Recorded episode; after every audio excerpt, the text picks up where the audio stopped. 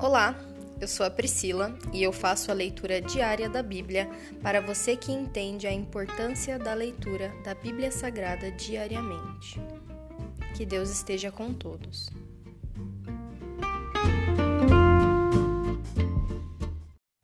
Ouça agora o capítulo 10 do livro de Números, As Trombetas de Prata.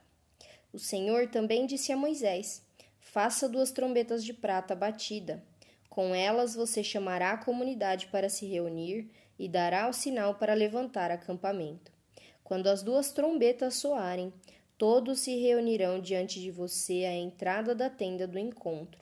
Se apenas uma trombeta soar, somente os líderes, os chefes dos clãs de Israel, se apresentarão a você. Quando o sinal para seguir viagem soar, as tribos acampadas do lado leste levantarão acampamento e avançarão.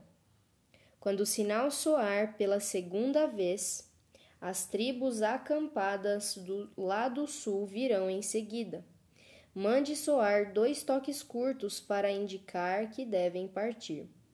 Mas, quando convocar o povo para uma reunião sagrada, mande soar um toque diferente Apenas os sacerdotes, os descendentes de Arão, tocarão as trombetas. Essa é uma lei permanente para vocês, a ser seguida de geração em geração. Quando chegarem à sua própria terra e guerrearem contra os inimigos que os atacarem, usem as trombetas para soar o alarme.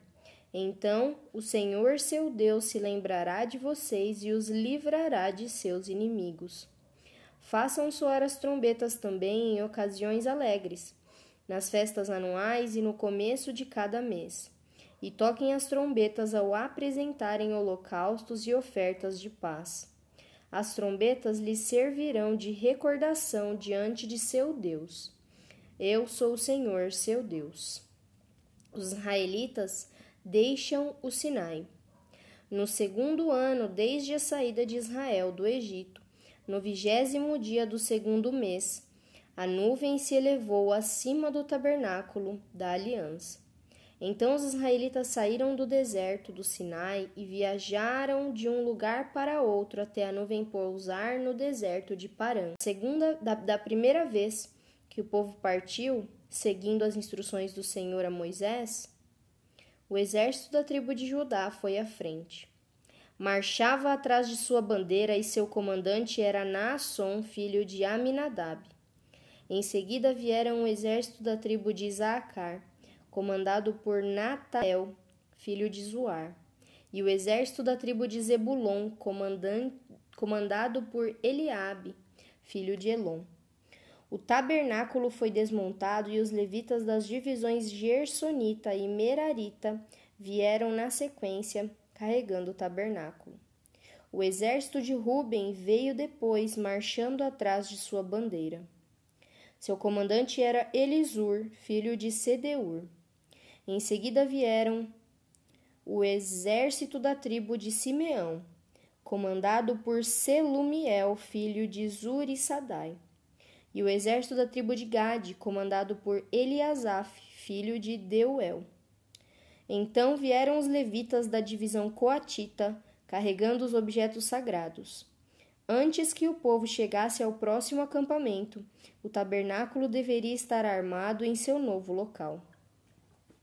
Os exércitos de Efraim veio de... O exército de Efraim veio depois, marchando atrás de sua bandeira, comandado por Elisama, filho de Amiúde.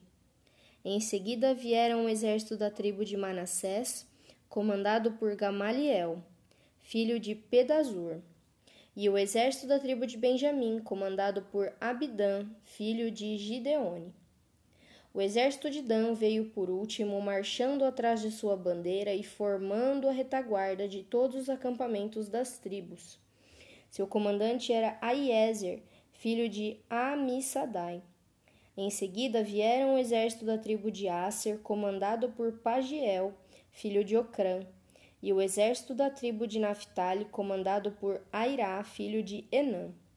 Era, essa era nessa sequência que os israelitas marchavam, exército por exército.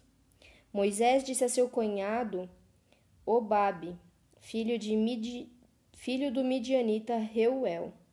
Estamos a caminho do lugar que o Senhor nos prometeu, pois ele disse: Eu o darei a vocês. Venha conosco e o trataremos bem, pois o Senhor prometeu coisas boas a Israel. Não irei, respondeu Obabe. Preciso voltar à minha própria terra e para minha família. Por favor, não nos deixe, pediu Moisés. Você conhece os lugares do deserto onde poderemos acampar. Venha e seja nosso guia. Se nos acompanhar, compartilharemos com você todas as coisas boas que o Senhor nos der. Depois de partirem do monte do Senhor, marcharam por três dias. A arca da aliança do Senhor ia à frente deles para lhe mostrar onde parar e descansar. A cada dia, enquanto seguiam viagem, a nuvem do Senhor permanecia sobre eles. Sempre que a arca partia, Moisés exclamava: Levanta-te, ó Senhor. Que teus inimigos se dispersem e teus adversários fujam diante de ti. E quando a arca parava, ele dizia: Volta, ó Senhor, aos muitos milhares de Israel. Se encerra aqui o capítulo 10 do livro de Números. E hoje meu clamor, súplica e oração é para que ouçamos a trombeta do Senhor tocando nos nossos corações, que marchemos quando Ele mandar para marcharmos, e que paremos quando Ele nos mandar parar, e que somente dele seja a voz, dizendo para a gente parar ou para a gente prosseguir. Que a gente ouça com atenção e que acate a todos os mandamentos dele, todo ao entendimento dele, que ele deixe nossos ouvidos sensíveis para ouvir a sua voz. Cuida de nós, Senhor. Nos ensina a marchar no teu exército, diante da tua presença. Não nos deixe e nos abandone, pois permaneceremos em ti para sempre. Em nome de Jesus. Amém.